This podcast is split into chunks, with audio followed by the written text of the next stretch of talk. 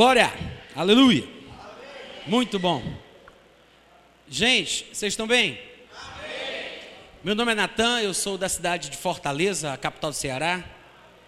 E em 96 eu me mudei para Campina Grande, que é a segunda cidade da Paraíba, para morar com um casal de americanos do Alabama.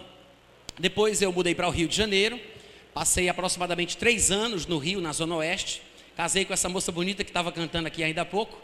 Voltamos para Campina, que é onde nós moramos atualmente, e é de lá que a gente viaja pelo Brasil e por outros lugares para ministrar a palavra. Eu quero dizer que para mim é uma alegria e eu tenho muita satisfação de poder estar aqui para compartilhar mais um pouco da palavra com vocês. Muito obrigado pelo entusiasmo. Eu espero que vocês estejam prontos para receber. Deixa eu fazer uma pergunta idiota. Alguém trouxe Bíblia? Crente que anda sem Bíblia, anda sem rumo, não é? Vamos levantar a Bíblia no ar e deixar Satanás nervoso hoje à noite. Diga comigo, esta é a minha Bíblia. Eu sou o que ela diz que eu sou. Tenho o que ela diz que eu tenho. Posso o que ela diz que eu posso.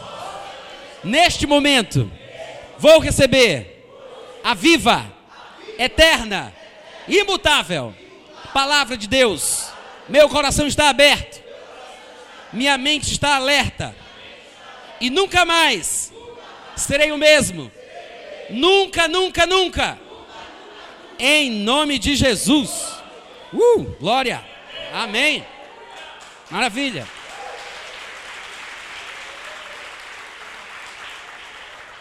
Obrigado pelo carinho, tá?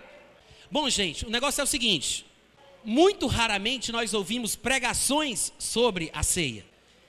Nós participamos da ceia, ou pelo menos daquilo que pensamos ser a ceia. Mas hoje à noite eu quero conversar com vocês especificamente sobre esse assunto.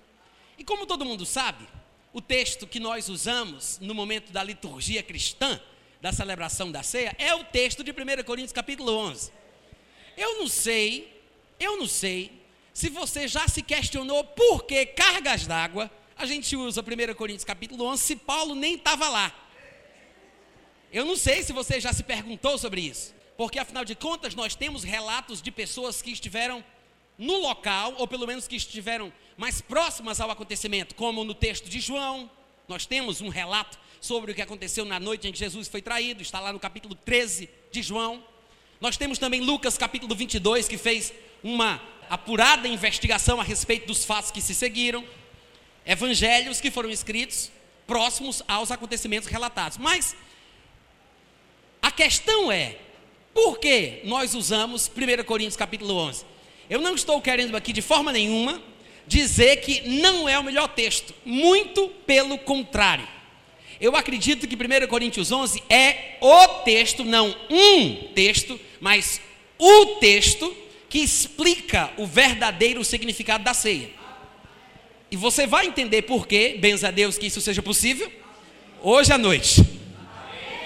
Porque quando nós lemos 1 Coríntios capítulo 11, raramente nós fazemos uma exposição versículo por versículo daquilo que ele diz. Nós apenas pinçamos com a pinça, a gente tira dois ou três versículos para a gente poder citar na hora que a gente for comer o pão e na hora que a gente for beber o cálice. Mas se nós fizéssemos uma leitura, versículo por versículo, do versículo 17 até o versículo 34, que é a porção de 1 Coríntios capítulo 11, que fala especificamente da ceia, eu creio que o nosso entendimento a respeito do assunto seria completamente diferente. Eu sei que ninguém disse amém, mas diga amém pela fé. Amém. Eu sei como essa mensagem vai terminar. mas raramente a gente se pergunta, afinal, para começo de conversa, por que o texto de 1 Coríntios capítulo 11? Não que João 13 não seja útil, não que Lucas capítulo 22 não seja útil.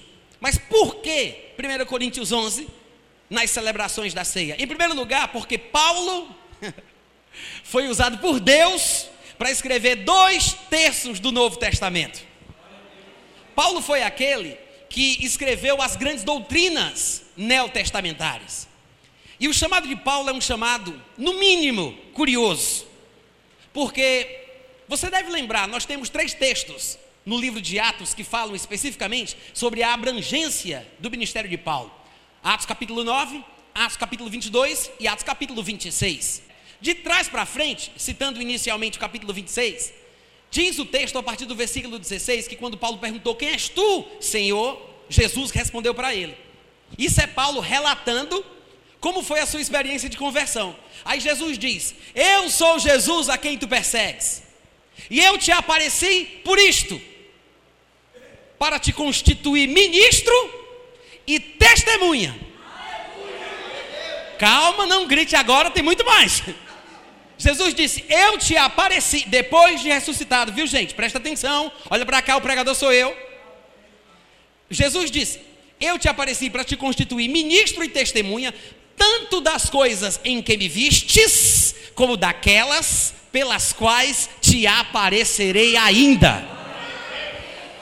Jesus ressuscitado disse: Eu te apareci para te fazer ministro e testemunha, não só das coisas que você vai ver agora, como também daquelas coisas em razão das quais eu ainda vou te aparecer.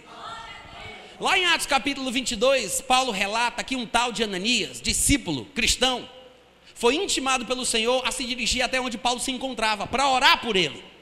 E quando Ananias chega para falar com Paulo, ele disse: O Deus de nossos pais, o Deus de Abraão, de Isaac e de Jacó, te escolheu antecipadamente para conheceres a sua vontade, para veres o justo, para ouvires uma voz da sua própria boca, porque terás de ser sua testemunha diante de todos os homens das coisas que tens visto e ouvido. E lá em Atos capítulo 9, o relato diz que ele seria escolhido por Deus para pregar o evangelho para judeus e para gentios e para os reis da terra. Mostrando que Paulo não foi um apóstolo apenas para gentios, como alguns equivocadamente pensam. Porque nas epístolas de Paulo, ele glorifica o seu ministério entre os gentios, não significa que ele tenha sido chamado para pregar somente para os gentios. Lá em Atos 9 fica bem claro: Jesus disse: Ele é um instrumento escolhido por mim para levar o meu nome entre os gentios, os reis da terra, bem como perante os filhos de Israel. Mas o que é interessante é que esses três textos mostram as características sobrenaturais, extraordinárias do ministério de Paulo. Porque o que Paulo iria testemunhar, o que Paulo iria ministrar, seria baseado naquilo que Jesus contaria para ele pessoalmente em aparições específicas. Jesus disse: Eu te apareci para te constituir ministro e testemunha, tanto das coisas em que me viste, como também daquelas coisas pelas quais eu vou te aparecer ainda. E Paulo confirma isso. Posteriormente, em Gálatas capítulo 1, versículo 11, Paulo diz: Faço-vos, porém, saber, irmãos, que o evangelho por mim anunciado não é segundo o homem, porque não recebi nem aprendi de homem algum, mas mediante revelação de Jesus Cristo. Paulo diz: Veja, presta atenção. Paulo diz que o evangelho que ele ensina, ele recebeu e ele aprendeu por revelação de Jesus. Então nós já começamos a ter uma pista da razão por que usamos os textos de Paulo mais do que outros. Por que usamos 1 Coríntios capítulo 11 para celebrar a ceia do que os textos do Evangelho? Está cada vez mais claro. Mas como se não bastasse, nós vemos uma admiração de um grande líder da igreja cristã, que era coluna na igreja de Jerusalém. Simão Pedro, juntamente com Tiago e João, eram líderes na igreja de Jerusalém. Igreja na qual Paulo não tinha autoridade. Porque existiam dois grandes focos cristãos naquela época. Uma igreja em Jerusalém, formada na maioria por judeus, cuja liderança se constituía basicamente de Pedro, Tiago e João, e havia uma igreja em Antioquia, formada na sua maioria por gentios, cuja liderança era formada por profetas e mestres, como está escrito em Atos capítulo 3. Entre eles estavam Paulo e Barnabé.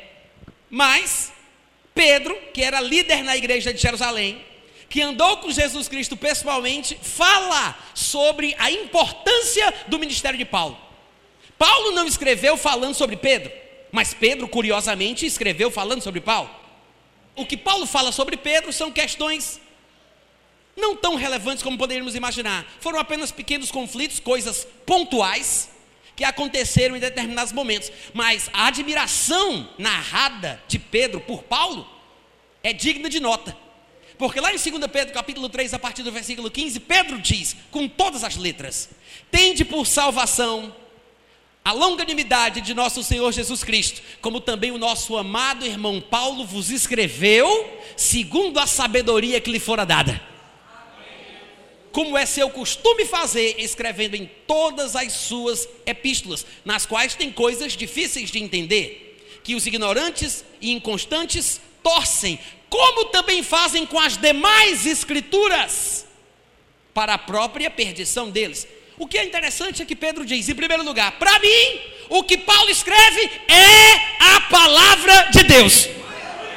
Porque ele compara os textos de Paulo com as demais escrituras. E nós sabemos que as demais escrituras a respeito das quais Pedro está mencionando é o que nós chamamos de Antigo Testamento é a Bíblia daquela época, a única Bíblia que eles tinham. Não havia o que nós chamamos de Novo Testamento ainda. Então Pedro está igualando, olha só, os textos de Paulo aos textos do Antigo Testamento. E o próprio Pedro, falando sobre os textos do Antigo Testamento, ele disse: jamais profecia alguma foi proferida pelos profetas a partir de particular elucidação, porque falavam inspirados pelo Espírito de Deus. E ele diz: o que Paulo escreve para mim é igual ao que foi escrito no passado. Os ignorantes, os inconstantes, distorcem os textos de Paulo, porque tem coisa difícil de entender. Mas eles fazem isso não só com os textos de Paulo, mas fazem também com o resto da Bíblia, com as demais escrituras. Outra coisa interessante é Pedro dizer: ele escreve segundo a sabedoria que lhe fora dada. Nós sabemos que nós falamos pela sabedoria que nos é dada. Não tem como pregar, não tem como ensinar, senão pela graça do Espírito Santo. Até Jesus disse: O Espírito do Senhor está sobre mim porque me ungiu para proclamar, pregar, evangelizar. Então Pedro diz: Ele escreve. Pedro não fez referência ao que ele falava de forma oral ainda que isso também fosse verdade. Mas é interessante que a gente observe que Pedro diz: o que Paulo escreve, ele escreve segundo a sabedoria que lhe foi dada. O que significa isso? Não somente a pregação oral, verbal, mas a pregação, a exposição escrita também contém unção divina. Alguém pode ser ungido para falar, mas pelo que Pedro fala, parece que alguém pode ser ungido para escrever. O próprio Paulo diz isso. Em Efésios capítulo 3, ele diz que escreveu resumidamente sobre o seu discernimento do mistério de Cristo. E no versículo 3 ele fala: Pelo que, quando ledes, podeis compreender o meu discernimento do mistério de Cristo. O problema é que as pessoas não têm lido como convém.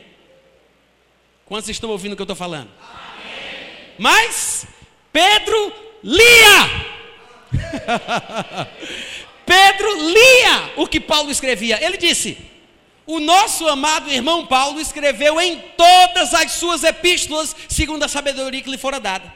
Paulo nunca escreveu para Pedro, gente. Paulo escreveu para Timóteo, Paulo escreveu para Tito, Paulo escreveu para Filemão, para os Laodicenses, para os Colossenses, para os Coríntios, para os Romanos, mas nunca escreveu para Pedro.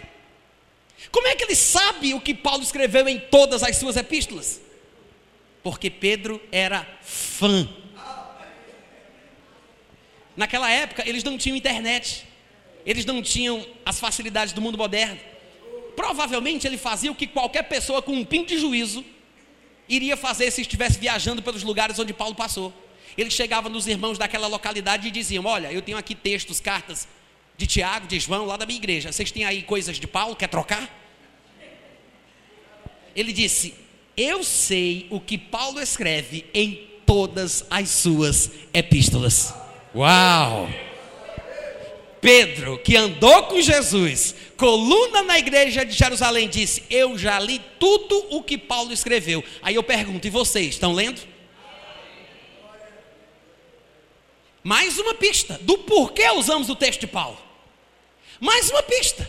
do porquê 1 Coríntios 11 é o nosso texto predileto para celebrar a ceia. Não cometemos um erro, pelo contrário, parece que estamos na pista correta.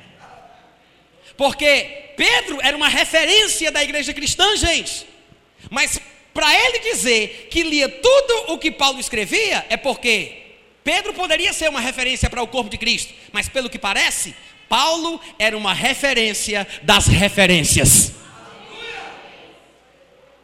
Quantos estão entendendo? Como se não bastasse tudo isso? Como se não bastasse? Basta a gente observar o que Paulo diz sobre o que ele tem a falar sobre a ceia. Porque no versículo 23 Paulo vai dizer: Porque eu recebi do Senhor o que eu também vos entreguei. Em outras palavras, Paulo não soube sobre a ceia porque Pedro contou para ele, porque Tiago contou para ele, porque João contou para ele. Paulo disse: Eu entreguei para vocês sobre a ceia o que eu recebi foi de Jesus. entre as revelações que Paulo recebeu, entre elas, um dia, porque Jesus disse: Te apareci para te constituir ministro e testemunha, tanto das coisas em que me viste, como daquelas pelas quais vou te aparecer ainda. Um dia, Jesus apareceu e disse: Está pronto para a lição de hoje? Anote aí no seu caderninho: Santa Ceia. O que Paulo sabia o entendimento de Paulo sobre a ceia e o que ele consequentemente escreveu veio direto da boca de Jesus ressurreto. Não, nós não estamos no texto errado. Não fizemos a escolha errada para celebrarmos a ceia do Senhor com o texto errado. Nós estamos no lugar certo. Talvez no melhor lugar possível. Agora, o erro que nós cometemos como cristãos, muito comumente, é porque a gente não observa o contexto. A gente tem essa mania diabólica de tirar o versículo do seu contexto e querer seguir a vida com base nesse versículo de forma isolada. Você não pode fazer isso. Tem muito crente que ainda faz isso até hoje. Deus fala comigo, Pai, fala comigo. Aí mexe a Bíblia para lá, mexe a Bíblia para cá, aí mete o dedão no meio e vai procurar o versículo para ver o que Deus falou. Não é assim. Eu sei que tem muita gente que faz isso, mas se você fizer da próxima vez, cuidado. Pode acontecer que você, nessa procura de uma palavra de Deus, você coloque o seu dedo em cima da passagem que diz: E Judas foi e enforcou-se. Aí o que, é que você vai fazer? Não, pai, pelo amor de Deus, vamos, vamos olhar direitinho esse negócio. Mexe para lá, mexe para cá e você coloca o dedo de novo. Vai tu e faz o mesmo. Só piora. Mexe para lá, mexe para cá, meu pai, me fala agora. Por que te demoras? Como é que fica? hein? Como é que fica? Diga, não vou fazer isso. Devemos aprender a ler a Bíblia em contexto. Texto sem contexto vira pretexto para todo tipo de coisa. Aprendeu o que eu falei? Vamos repetir. Texto sem contexto vira pretexto para todo tipo de coisa. Então nós temos que observar o contexto. A gente tem que ler versículos anteriores, versículos posteriores e compreender a mensagem. Uma ideia está sendo desenvolvida aqui. Olha só, no versículo 2 de 1 Coríntios 11 está escrito assim: Posso ler? De fato eu vos louvo, porque em tudo vos lembrais de mim e retendes as tradições assim como vos entreguei. No começo de 1 Coríntios 11, Paulo vai falar sobre um determinado assunto. Ou seja, o capítulo 11 de 1 Coríntios trata sobre dois assuntos. A primeira metade é um assunto, a segunda metade é outro assunto. Então, na primeira metade, ele diz: Eu vos louvo. Como é que diz aí no versículo 2 da primeira metade? Eu vos. Vamos lá, só os vivos, sem tumulto, hein, gente? Um por um. Como é que diz aí no versículo 2 de 1 Coríntios 11? Eu vos. Eu vos louvo. Mas aí ele trata sobre a primeira metade, Aí vai começar sobre o assunto da ceia. É o segundo assunto do capítulo 11. No versículo 17, quando ele está para começar o segundo assunto, que é o da ceia, veja o que ele diz: Nisto, porém, que vos prescrevo, eu não vos. Espera aí. No versículo 2 ele não disse, eu vos louvo. Como é que agora no versículo 17 ele diz, não vos louvo? Está claro? Porque o assunto sobre o qual ele vai falar que é a ceia, os coríntios estavam fazendo errado. É por isso que ele diz no versículo 2: Vos louvo, mas no assunto da ceia ele diz: Nisto, nisto, da ceia, nisto, porém, não vos louvo. Primeira lição da noite. O crente pode estar certo numa área e errado na outra. Som, teste, experiência. Deve ter um problema nesse microfone. Eu vou tentar de novo.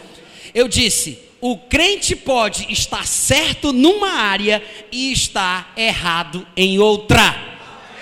Amém, gente? É possível. No, no, mesmo capítulo, Paulo disse: Vocês estão certos, louvo vocês, parabéns, continue assim. Aí logo em seguida diz: Nisso, porém, não vos louvo. Agora eu te pergunto: como é, presta atenção, como é que um crente pode estar errado ao participar da ceia? Hein, gente? Muitas pessoas, interpretando erroneamente alguns versículos do capítulo 11, pensam que Paulo vai falar que quem toma a ceia em pecado estará errando. E você vai ver que não é isso que Paulo está dizendo aqui. Mas assim as pessoas interpretam. Como é que a pessoa pode tomar a ceia de forma errada? Como é que ela pode está cometendo um erro no momento de tomar a ceia?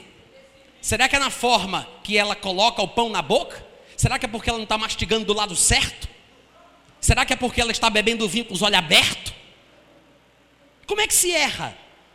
Como é que se comete um erro na hora de tomar a ceia? Basta que a gente perceba a ideia que Paulo vem tratando desde o começo. Não é pular lá para o versículo 23 e ler só o que a gente quer, é ler todo o contexto. Porque o assunto vai do versículo 17 até o versículo 34. Se eu não considerar todo detalhe acrescentado por ele, eu não vou entender. Que é por isso que até hoje muita gente boa não entende 1 Coríntios capítulo 11. Não entende em relação ao que Paulo fala sobre a ceia. Outra coisa que eu quero dizer antes da gente mergulhar na palavra, versículo por versículo. Outra coisa importante. Você vai perceber que Paulo não vai falar sobre o que é a ceia. Na verdade, essa porção das escrituras que nós usamos para celebrar a ceia trata sobre o que a ceia não é.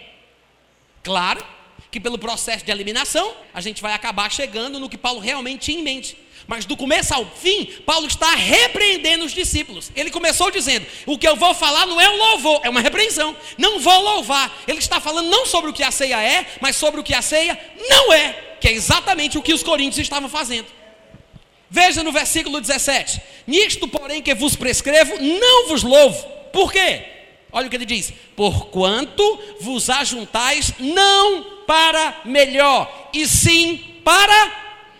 Para o que, gente? Pelo amor de Deus, né? Olha aqui para mim. Olha aqui para mim. Ei, olha para cá, levanta a cabeça. Que o povo do mundo se reúna para piorar a sua vida e vá de mal a pior, tudo bem. Mas quando o povo de Deus se reúne na igreja, em vez de melhorar, piora, meu irmão, o negócio está feio. E Paulo está deixando claro que, no caso específico da igreja de Corinto, eles estavam se juntando, mas não era para melhorar, não. A coisa está ficando cada vez pior. Faça assim comigo, ó. Vixe, é muita treta. Isso é Apocalipse 16, né? Para quem não conhece. Mas, no versículo 18, ele acrescenta: Porque, antes de tudo, estou informado a ver o que? A ver o que, gente? A ver o que? Qual é a palavrinha que está aí? Divisão. Divisão é uma coisa boa ou uma coisa ruim? Ruim. Claro que existem situações em que, quando você se separa, se afasta, se divide de alguém que é errado, você está fazendo uma coisa boa. Então, em situações extremas, é preciso medidas extremas. É por isso que no versículo seguinte Paulo diz, versículo 19, não, ainda no 18: Estou informado que há divisões entre vós quando vos reunis na igreja, e eu acredito nisso de forma parcial. Porque até mesmo importa que haja partidos entre vós, para que também os aprovados se tornem conhecidos em vosso meio. O que é que Paulo quer dizer com isso? É importante que exista partido dentro da igreja. Por quê? Em situações extremas, é preciso tomar medidas extremas. Se a igreja de Corinto era extremamente carnal, e quando se reunia, em vez de melhorar, piorava, era um povo todo desunido, e como ele disse, havia divisões na igreja. Gente, É claro que numa situação como essa, até importa que haja partidos, para que fique claro que quem presta não se mistura com quem não presta. Quantos estão entendendo? É isso que Paulo quer dizer aqui. Ele não está falando que em toda igreja local, em cada bairro da cidade do Grande Recife, é importante que exista uma abençoada divisão. Não é isso que ele está dizendo. Ele está falando sobre a importância de partidos em situações extremas. Uma igreja carnal que se reúne para pior, que em vez de melhorar, piora, que está dividida, que o povo não se ama, que não tem comunhão.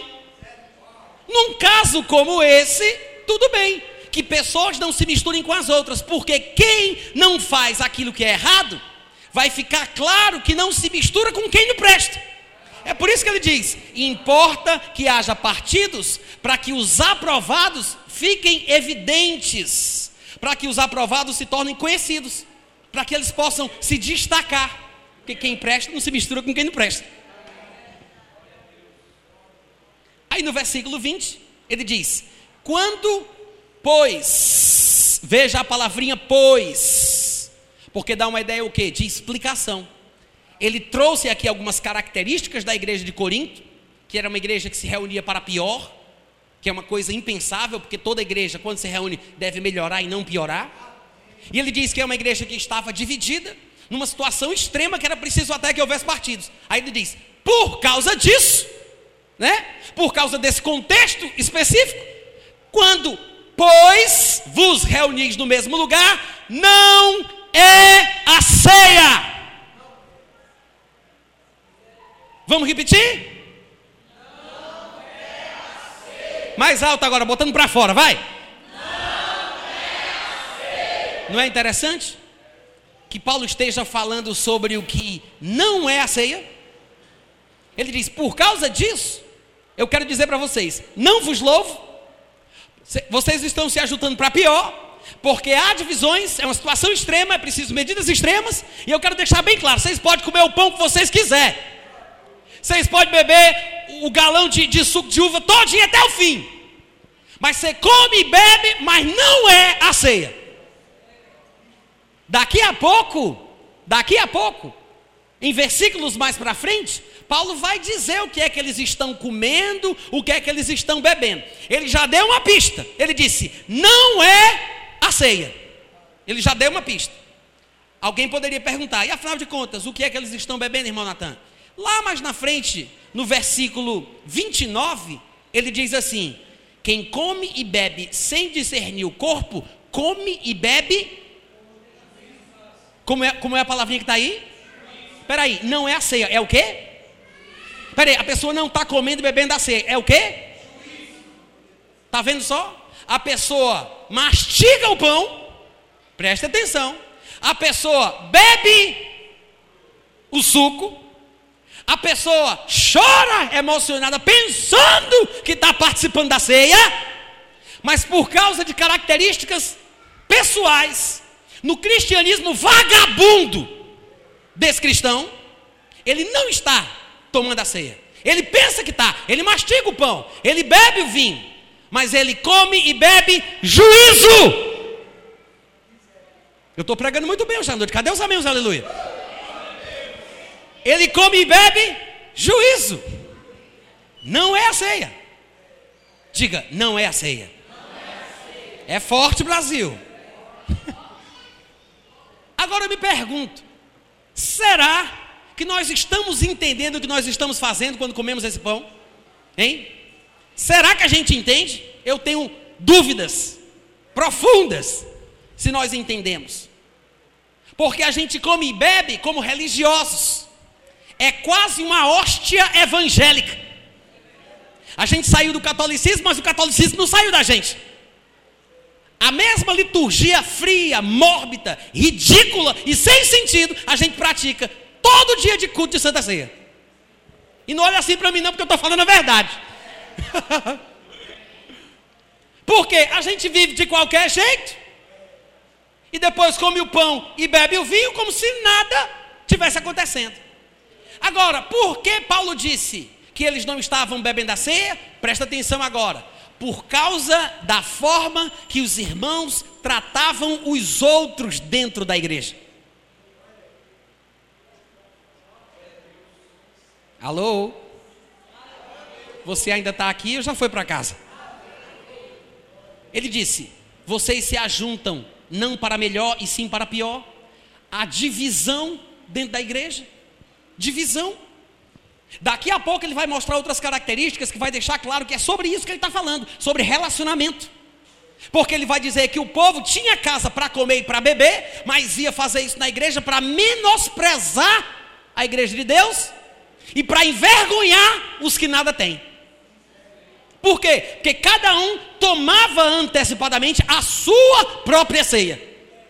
Hoje a gente come um pedacinho de pão que não dá nem para preencher o buraco do dente. Isso aqui não é a ceia que eles praticavam naquela época. Eles faziam uma refeição. Eles comiam de verdade. Comiam pão, bebiam suco. E eu sei que alguns estão estranhando eu falar suco e não falar vinho, mas daqui a pouco, se Deus quiser e eu conseguir, eu vou explicar para você. Porque tem muita gente que pensa que Jesus bebia bebida alcoólica. Tem muita gente que pensa que Jesus bebia vinho alcoólico, porque tem uma passagem que diz que eles estão se embriagando na ceia, mas isso é uma tradução errada da palavra grega metuo, que não está se referindo a se embriagar, está se referindo a ficar cheio. Essa mesma palavra aparece na Bíblia grega do Antigo Testamento. Antes de Jesus nascer, uns 300 anos antes, 74 homens fizeram uma tradução da Bíblia que eles tinham, que era escrita no hebraico e aramaico, para o grego. Essa Bíblia, por causa do número de homens que foram, que participaram na tradução, 74, foi apelidada de Septuaginta, que faz referência ao número 70.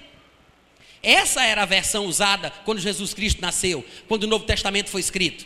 Era o Antigo Testamento grego que era uma tradução da Bíblia hebraica. Essa mesma palavra que aparece aqui em 1 Coríntios 11, 21, que foi erroneamente traduzida por embriagam-se, ela aparece em vários lugares do Antigo Testamento, na versão Septuaginta, a tradução do hebraico para o grego. Ela aparece em vários lugares com o sentido de encher-se, de transbordar, de saciar, de estar cheio, farto e assim por diante.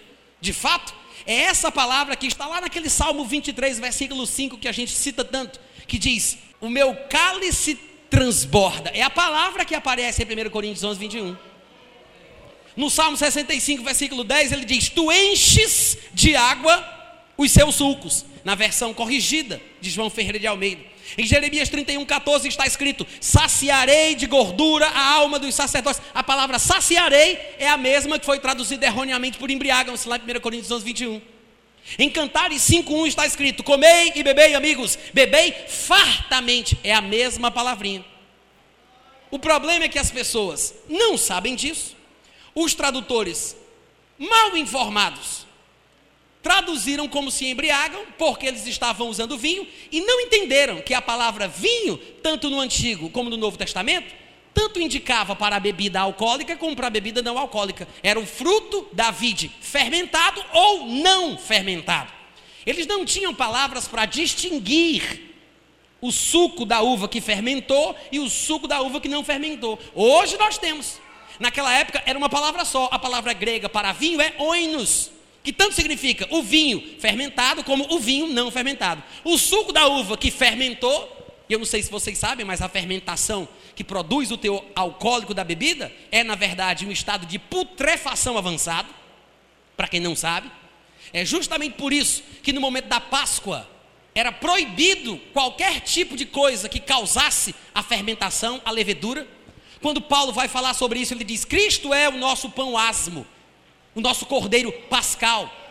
Ora, se na Páscoa não se podia comer pão levedado com fermento, nem ter bebida levedada, fermentada, ou seja, o vinho alcoólico, por que Jesus celebraria a ceia com vinho alcoólico? Não faz sentido. E por que, que a igreja cristã manteria uma tradição diferente do que Jesus havia feito? Porque Jesus celebrou a Páscoa. E está claro nas regras da lei que a Páscoa não poderia conter fermento de forma alguma. A bebida alcoólica é o vinho fermentado. Alô? Não, a palavra foi mal traduzida. O que Paulo está dizendo ali é como dizem, por exemplo, a versão Ave Maria, uma excelente Bíblia católica que nós temos em português, graças a Deus. Está escrito: Porquanto mal vos pondes à mesa, cada um se apressa a tomar sua própria refeição. E enquanto uns têm fome, outros se fartam.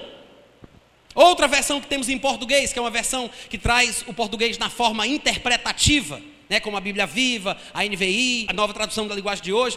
A versão, o livro diz assim: E assim cada um procura servir-se sem esperar por repartir com os outros. De tal forma que uns não comem o suficiente e outros excedem-se. É a palavra aí. Duas versões em português muito bem traduzidas, diferentemente das versões que nós costumamos usar. Mas em inglês nós temos uma variedade de versões que mostram a tradução feita de forma correta.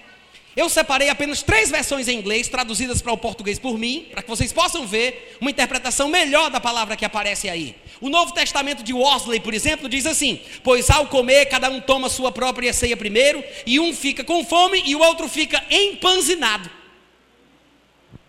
O Novo Testamento dos Oráculos Vivos diz assim: Pois ao comê-la, cada um toma primeiramente sua própria ceia, e um de um fato fica com fome e outro fica cheio. A tradução de Charles Thomson diz assim: Pois cada um ao comer toma primeiro sua própria ceia, e assim, de fato, um fica com fome e o outro plenamente alimentado. Vocês podem dizer amém? amém? Muito obrigado, Deus abençoe a família de vocês. Eu quero que vocês vejam que essas passagens, essas versões que eu li para vocês, traduzem melhor o que diz o versículo 21. Porque na nossa Bíblia, ou pelo menos na minha, que eu estou usando agora para ministrar hoje à noite, na versão atualizada de João Ferreira de Almeida, diz assim: Porque ao comerdes, cada um toma antecipadamente a sua própria ceia, e há quem tem fome, ao passo que há também quem se embriague. Então as pessoas pensam que isso prova que eles usavam bebida alcoólica. Falta de estudo, falta de conhecimento, falta de informação. Jesus não bebia vinho alcoólico. Eu não tenho tempo aqui para explicar porquê. Não dá para pregar a Bíblia toda numa noite só. Quem sabe numa próxima vez que eu viaje a gente faz um seminário de uma semana aqui, né? Mas você pode acessar o meu site, natanrufino.com.br. Lá tem texto, tem áudio, tem vídeo. Vai no campo de pesquisa e coloca vinho. Aí você vai encontrar três textos onde eu falo especificamente sobre vinho e falo sobre esse assunto. Mas o que eu quero que você entenda é que eles tomavam uma refeição completa, com suco de uva, que era chamado de vinho. A única distinção era o contexto, que dava para saber se era alcoólico ou não, mas a palavra era a mesma. Então eles comiam e eles bebiam até se fartar. Não era esse pedacinho de pão que não vale nada. Não era esse copinho de nada que é do tamanho de uma unha. Eles bebiam de verdade, eles comiam de verdade. Era como se fosse a Páscoa, presta atenção, é como se fosse a Páscoa, só que agora com um significado cristão. Ou seja, era uma refeição como a Páscoa era uma refeição. Eles se alimentavam, eles comiam, com um significado sagrado. É por isso que Paulo está dizendo: como eu posso falar que vocês estão celebrando a ceia da forma correta, se cada um toma antecipadamente a sua própria ceia. Aí uma pessoa fica de barriga cheia, empanzinada, farta, e a outra morrendo de fome. Como é que isso é a ceia? Por quê? Porque a ceia é ter comunhão, é você partir o pão, é você dar, é você receber. É por isso que ele disse: não é a ceia. Por quê? Porque está todo mundo dividido, está todo mundo intrigado. Vocês se ajudam para pior. Ninguém se ama, ninguém se perdoa, ninguém fala com ninguém. O irmão que está lá atrás não fala com o irmão que está aqui na frente. Teve um desentendimentozinho com ele, só porque ele me passou um cheque sem fundo. Agora eu não quero mais ver nem a sua cara. Vai morrer para lá! Isso é a ceia, gente. Mas por que, que você está de mal do irmão que está lá atrás? Por que você parou de falar do irmão que está do outro lado do banco? Por que, que você guarda mágoa no seu coração? Por que você deixa que Satanás tome conta da sua vida? Você acha bonito ser feio? E não fica olhando para o lado, não, estou falando com você. e isso fica sorrindo e olhando para frente. Ninguém vai desconfiar que Deus está tratando contigo.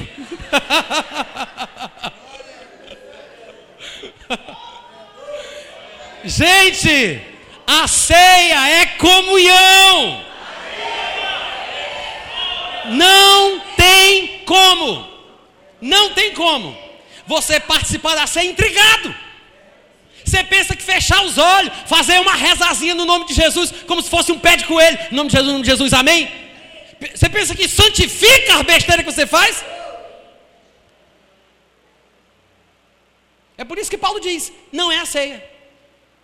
E eu quero que você observe que ele trata sobre a questão de não ser a ceia, falando especificamente sobre a falta de discernimento do irmão em relação ao corpo de Cristo.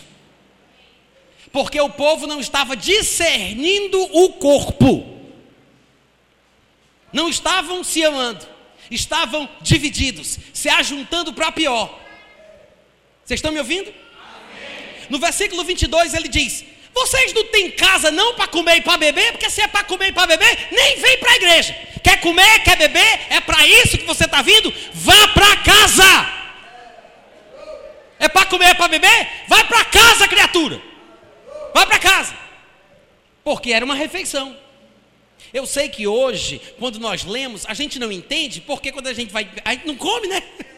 A gente entra com fome, sabe com mais fome ainda? a gente assim, como é que ele, como é que ele fica falando aqui? né? Aí assim, como é que ele fica falando sobre comida e bebida se a gente nem come nem bebe na igreja? Porque a, hoje é diferente. As coisas mudaram, né? A gente não manteve a tradição e aí a gente fica sem entender. Mas quando a gente compreende o que eles faziam naquela época, a gente entende o porquê de Paulo estar dizendo isso não é para vir para comer, porque era uma refeição farta, mas era para todo mundo se fartar em comunhão, não uns que tomassem antecipadamente a sua própria ceia, não, não existe ceia particular. Então ele diz: se você vem só para comer, se você vem só para beber, vá para casa. Olha a sutileza do pastor, vá para casa. E ainda tem gente que fica com raiva quando o pastor é um pouquinho mais duro, né? Eu queria ver esses milindrosos na época de Paulo. Vá para casa! Não tem descasa, porventura, onde comer e beber? E aí ele diz: Não, vocês têm casa, mas o que vocês fazem é porque vocês querem menosprezar. Não tem descasa onde comer ou beber? Ou vocês têm, mas vocês fazem isso porque vocês querem diminuir rebaixar, menosprezar a igreja de Deus. Vocês querem, com esse tipo de comportamento egoísta, de comer sozinho, beber sozinho, trazer sua comidinha, trazer su sua contribuição e não compartilhar com aqueles com quem você está de mal, só para você envergonhar o que nada tem? Aí Paulo diz: Gente, o que é que eu vou dizer numa situação dessa? Eu vou louvar vocês? Eu, eu vou louvar vocês? Aí Paulo diz: Nisso Posso louvar em outras áreas, como ele fez no versículo 2. Mas nisto, certamente não vos louvo. Por quê? Porque eu recebi do Senhor. Que na noite que ele foi traído, ele pegou o pão e ele disse: Como sempre, toda vez, lembrando de mim. O que significa isso? Jesus não morreu só por você, Jesus morreu inclusive por aquele com quem você está de mal. Ou seja, Paulo está dizendo o seguinte: eu falei o que Jesus me ensinou, que na noite que ele foi traído, ele pegou o pão e ele disse: quando você for comer esse pão, se lembre, se lembre de mim. Não tem como uma pessoa que siga essa instrução de lembrar do que Jesus fez, não tem como. Uma pessoa que siga essa instrução de lembrar o que Jesus fez quando come o pão e continuar com mágoa, falta de perdão, sentimento de vingança contra uma pessoa. Porque a partir do momento que você anuncia a morte do Senhor, tomando a ceia, você tem que reconhecer que a pessoa com quem você não fala é digna do seu amor e da sua consideração porque você está anunciando que Jesus morreu por ela. Por ela. É incompatível tomar ceia e estar tá de mal. É incompatível tomar ceia e não perdoar. Está com raiva. triste com fulano de tal, está com mágoa, sentimento de vingança, pedindo para Deus pesar a mão. Cuidado que a mão pese em cima de você. Sabia disso? Não sou eu que estou inventando, não. Gostaria muito de ter falado antes de Paulo. Infelizmente, ele falou antes de mim. Está aqui. Mais para frente ele vai dizer que Deus vai julgar quem não se julga tomando a ceia de forma indigna. Está pronto para o resto? Amém. Duvido. Vocês estão falando isso porque vocês não sabem o que, eu vou dizer. Duvido. Veja o que diz o versículo 24. E tendo dado graças, Jesus partiu o pão e disse: Isto é o meu corpo que é dado por vós, no plural, por todos. Aí ele diz: Façam isso, se lembrando de mim. Por semelhante modo, depois de haver ceado, ele tomou o cálice também, dizendo: Este cálice é a nova aliança no meu sangue. Fazer isto todas as vezes que vocês beberem, lembrando de mim. Por quê? Porque toda vez, gente, que a gente come o pão, que a gente bebe o cálice, nós estamos anunciando a morte do Senhor. Até que ele venha, vai ser assim. Até que ele venha. Agora, Pare para pensar como você está anunciando a morte de Cristo. Você está pregando a morte dele por todos os homens?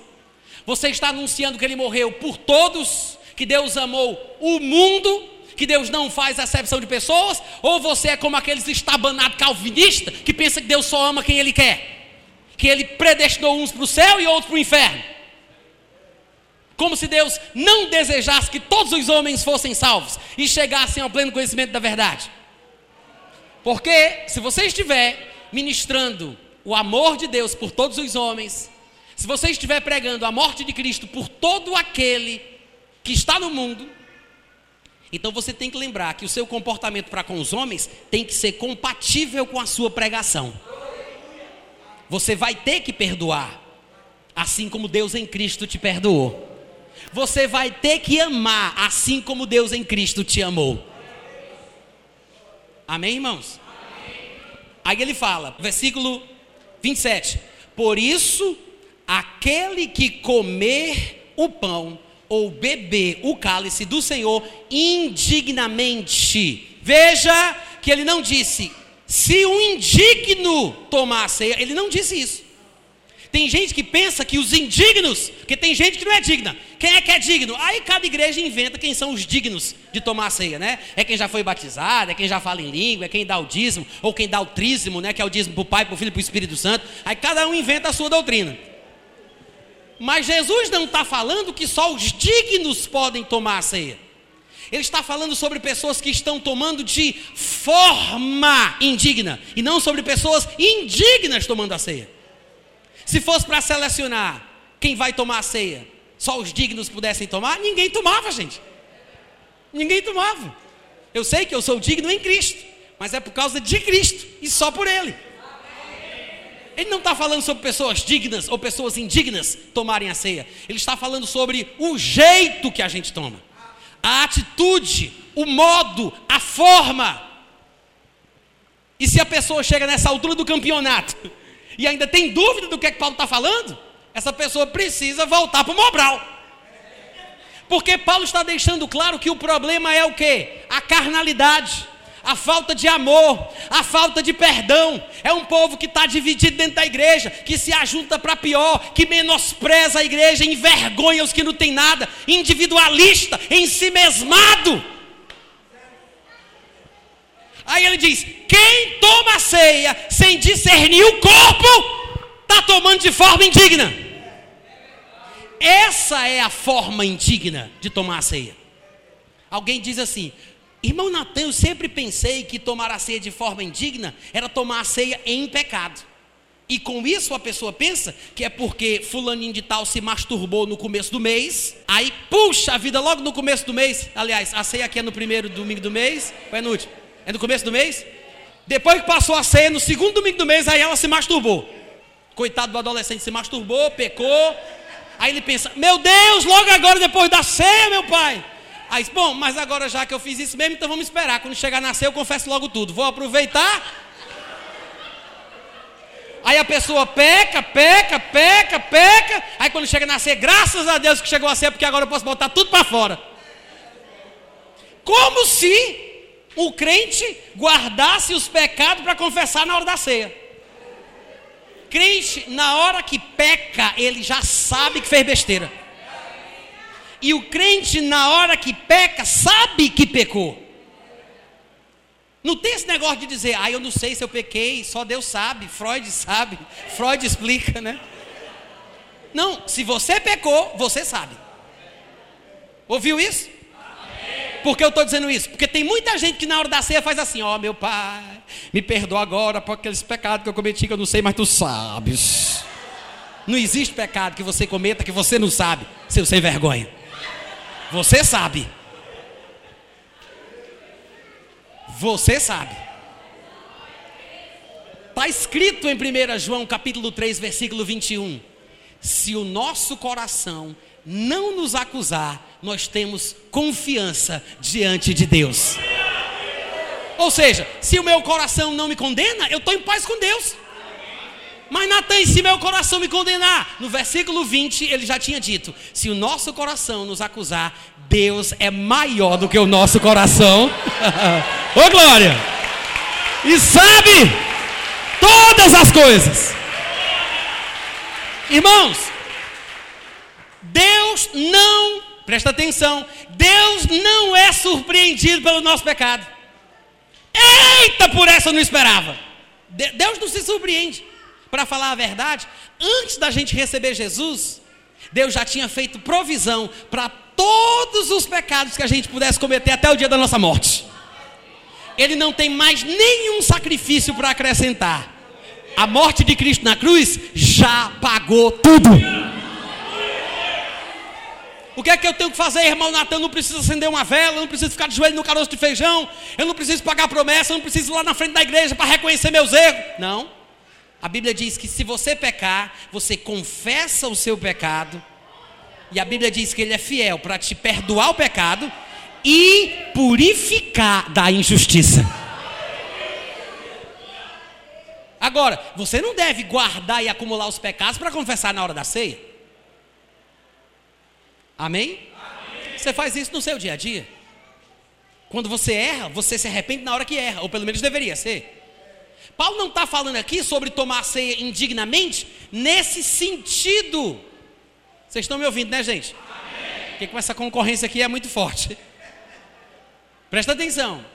Quando Paulo diz que aqueles estavam tomando a ceia indignamente, ele está falando sobre isso tudo que a gente já leu, sobre a atitude dos irmãos para com os outros.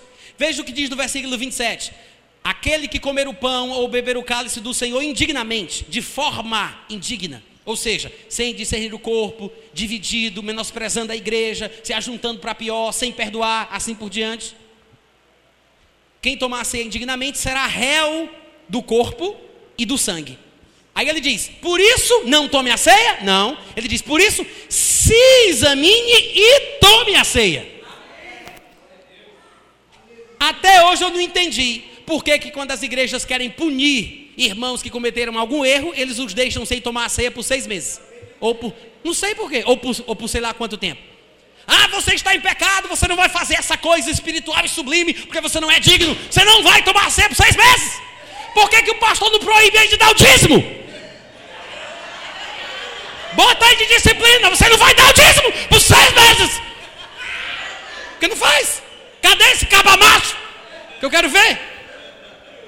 Que os pastores pregam, né? Vocês dão dízimo, não é para a igreja, não é para a obra, é para você, é para Deus te abençoar. Você é que é prejudicado se você não der o dízimo. Ah, você pecou, vai ser punido. Não vai dar o dízimo, não. Cadê que ninguém faz isso? Hein? Hum. Tem alguma coisa errada aí nesse negócio. Agora. Vocês estão aprendendo alguma coisa hoje à noite? então veja o versículo 28, ele diz: examine-se. Você, você viu que Paulo disse: examine-se. Examine-se. Não é examinar o irmão, não é julgar o irmão. Sabe, tem gente que parece que tem o um ministério de fofocar sobre a vida dos outros. de saber sobre os outros, é o meu chamado. Irmãos, irmãos, eu estou me metendo na vida de fulaninho. Eu estou contando para vocês o que eu fiquei sabendo para aumentar o peso de intercessão. Para a gente orar por ele, amém, igreja? Aí uma pessoa que tem um pouquinho mais de discernimento chega assim: não, criatura, você está fofocando. Aí a pessoa cai em si e diz: Amém, eu confesso, estou fofocando, mas estou fofocando em amor. Quantos aqui sabem que não dá para fofocar em amor? Examine se. Examine se. Se examine. Se julgue.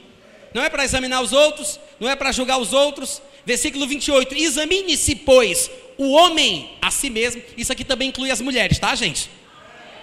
Examine-se, pois, o homem a si mesmo, e assim coma do pão, beba do cálice, ou seja, se julgue, se examine, mude e tome a ceia. Pois quem come e bebe sem discernir o corpo de Cristo, a gente já sabe que não é a ceia. Quem come e bebe sem discernir o corpo, come e bebe juízo para si. Eis, olha aí o que ele vai dizer agora, versículo 30. Eis manto, terra.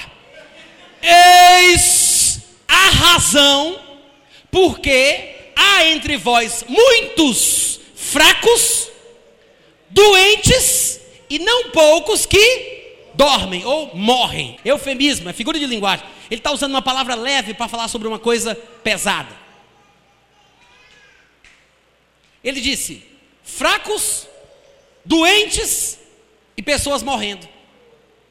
Lá em 1 Tessalonicenses, no capítulo 5, a partir do versículo 12, Paulo falava sobre pessoas insubmissas, desanimadas e fracas. É curioso, porque lá a lista ele termina com os fracos. É como se a pessoa começasse se insubordinando para com a liderança. Depois, obviamente, acaba ficando desanimada e acaba ficando fraca espiritualmente. Mas aqui em Coríntios, ele continua mostrando o resto da, da, história. Ele diz que uma pessoa que atinge o patamar de fraqueza espiritual, depois adoece e provavelmente morra antes do tempo. Fracos, doentes e morrendo antes do tempo. Ouviu, gente? Amém.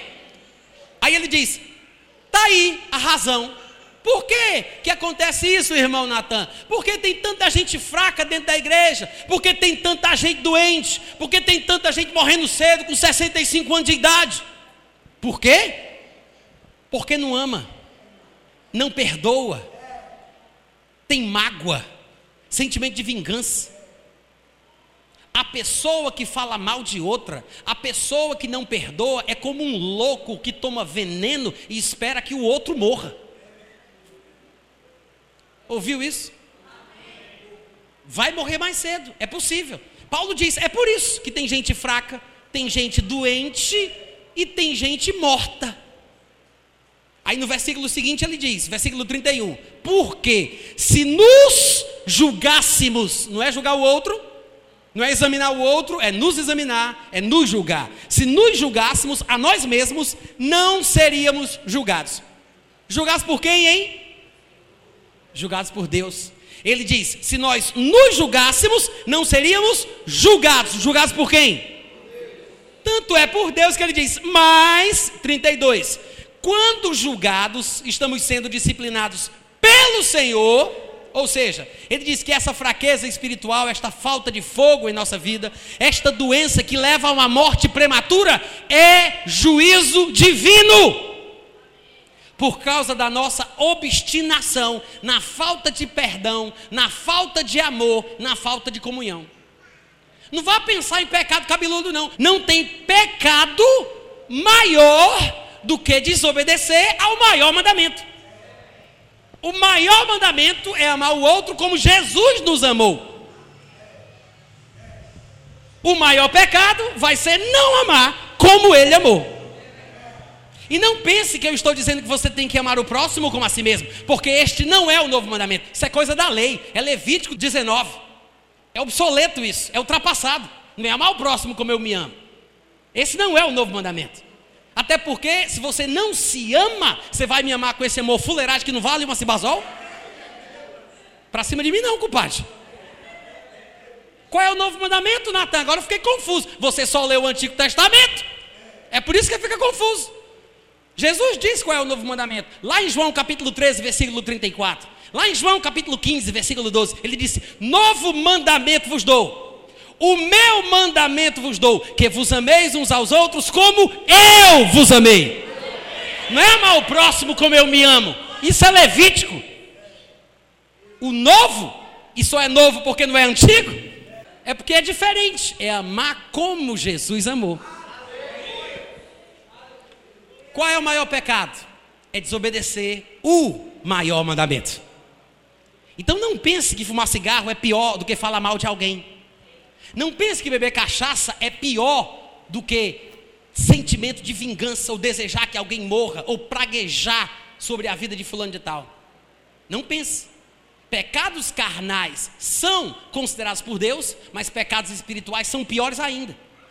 Tem muita gente que acha que porque fulano de tal ainda está preso no vício do cigarro, que essa pessoa vai ser julgada por Deus, mas ele vive falando mal de todo mundo e não percebe que ele está ferindo o maior mandamento, que é o do amor. Quem você acha que vai morrer primeiro? O cachaceiro ou você que desobedece o maior mandamento? Por que vocês estão ficando assim tão quietinhos hoje à noite? Agora, como eu sei que tem gente que se esforça para me entender errado, Deixa eu explicar. Eu não estou dizendo que depois do culto vamos todo mundo beber cachaça, não, gente. Não estou dizendo isso, não. Mas tem gente que é assim, né? Só quer uma desculpinha de nada para fazer o que não presta. Mas o pastor disse que é muito melhor beber cachaça do que falar mal de alguém. Eu disse isso, criatura. Eu disse que é melhor beber cachaça? claro que não. Claro que não.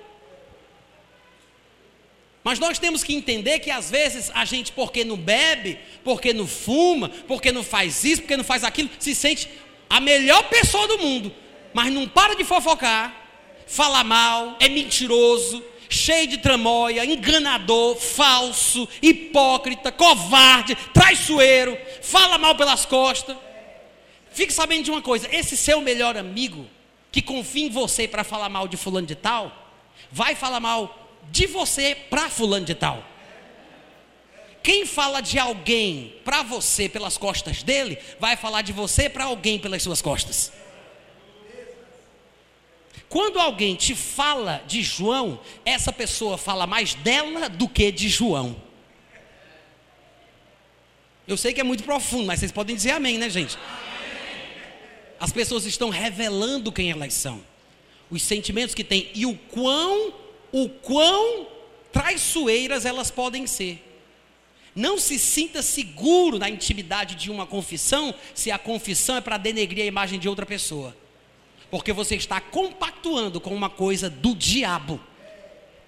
E você pode dizer: "Ah, mas é o meu melhor amigo". Nem se iluda, o seu atual melhor amigo pode ser o seu futuro pior inimigo. Porque não existe inimigo pior do que aquele que conhece você muito bem. Tome. Quero é ver. Seja um crente. Tenha temor de Deus. Não fale do irmão. Guarde amor no seu coração. Guarde a sua língua. Aí sim você vai poder tomar a ceia da forma correta. Versículo 32: que quando nós somos julgados, somos disciplinados pelo Senhor para não sermos condenados com o mundo.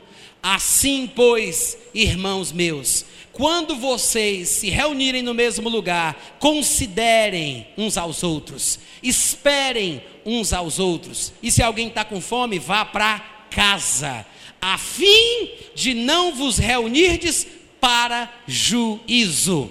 Quanto às demais coisas, eu ensinarei da próxima vez que eu vier. Amém? Quantos foram abençoados hoje à noite? Coloca a mão no peito assim. Vamos fazer uma oração. Diga comigo, eu creio que esta palavra traz luz, dá entendimento. Recebi a palavra, que é lâmpada para os meus pés, é luz para os meus caminhos. E eu vou andar, viver nesta verdade, em nome de Jesus. Uh, glória! Amém! Aleluia! Glória a Deus! Amém! Eu quero encerrar só falando aqui rapidinho, tá? Gente, eu quero dizer o seguinte: eu tenho cinco livros publicados em português.